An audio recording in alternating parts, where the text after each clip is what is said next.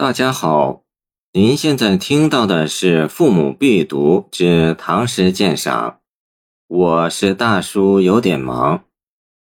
发端即用典，我本楚狂人，凤歌笑孔丘。据《论语·微子》记载，孔子将去楚国游说楚王，楚国狂人皆舆在他车旁唱道：“凤兮凤兮。”何德之衰？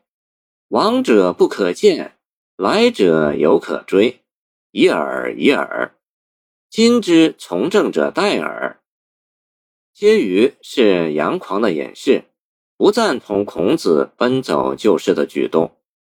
李白以楚狂人自比，暗示对政治失望，想要像楚狂人那样去山水间过隐居生活。直呼孔子名讳，傲然狂放，表现的是对主流社会主流话语的疏离。手持绿玉杖，朝别黄鹤楼。五月寻仙不辞远，一生好入名山游。拿着仙人所用的嵌有绿玉的手杖，清晨离开黄鹤楼，来到庐山。五岳两句是李白一生游历名山大川与求仙学道的精彩写照。庐山秀出南斗旁九句是本诗第二个层次，泼墨似的正面描绘庐山风光。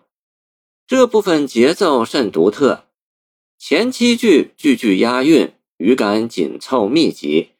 先鸟览全山，庐山位于南斗的分野。秀挺入云，山形如九叠云屏云霞般展开，青青山色映入鄱阳湖，湖光山影美不胜收。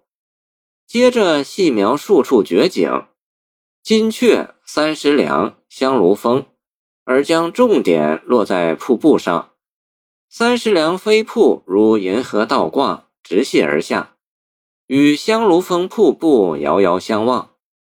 然后一顿，总写全景：翠影红霞映朝日，鸟飞不到无天长。红日苍山特立云表，东望无天辽阔无际。浓墨重彩绘山景后，诗人一气书写自己登山所见：登高壮观天地间，大江茫茫去不还。黄云万里动风色，白波九道流雪山。这是自然风光吗？是又不是？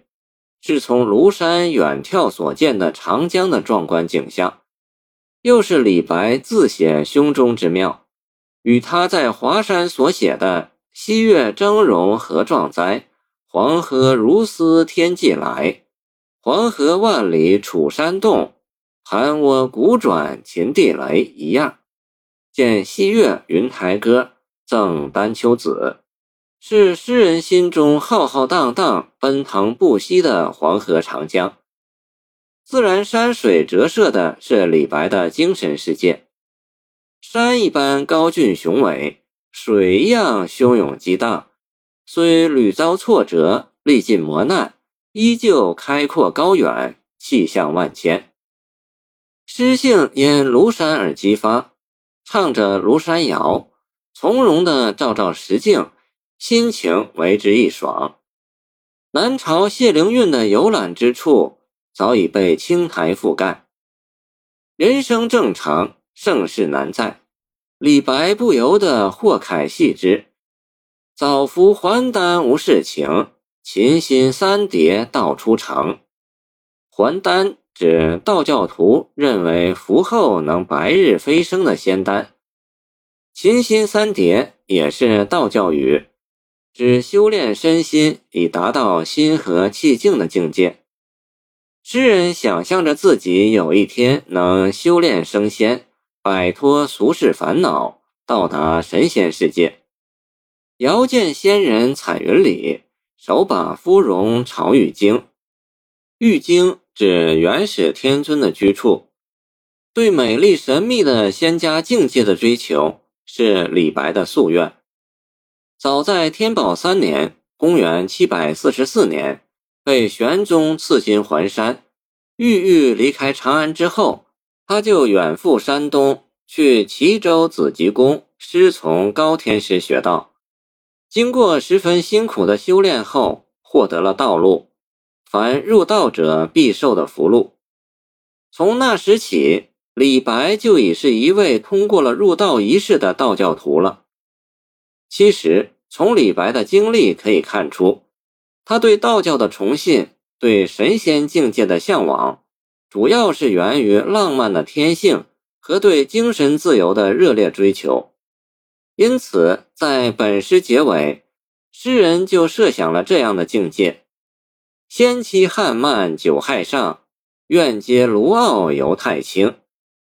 据《淮南子·道应》载，卢傲游北海，遇见一怪仙，卢想与其同游。怪仙笑道：“吾与汉漫其于九亥之外，吾不可以久住。”与汉漫游，即与造物者游。李白反用其意，以怪仙自比。以卢傲比卢氏玉，邀约卢一同徜徉于九天之外，共作神仙逍遥游。李白是矛盾的，他一面希望摆脱世间羁绊，进入自由自在的神仙境界，一面又留恋山水，热爱人间风物。这种矛盾也是太白诗的独特魅力，浪漫的想象。梅尔幻的境界给人以丰富的美感享受，诗的节奏跌宕多变，韵律随诗情自然转换，或平缓，或高亢，或急促，或悠扬。读李白的歌行，总觉得他写的是歌词，既错落洋溢，又行云流水，妙造天然的以文字呈现音乐性。本诗即为明证。谢谢您的收听，欢迎您继续收听我们的后续节目。如果你喜欢我的作品，请关注我吧。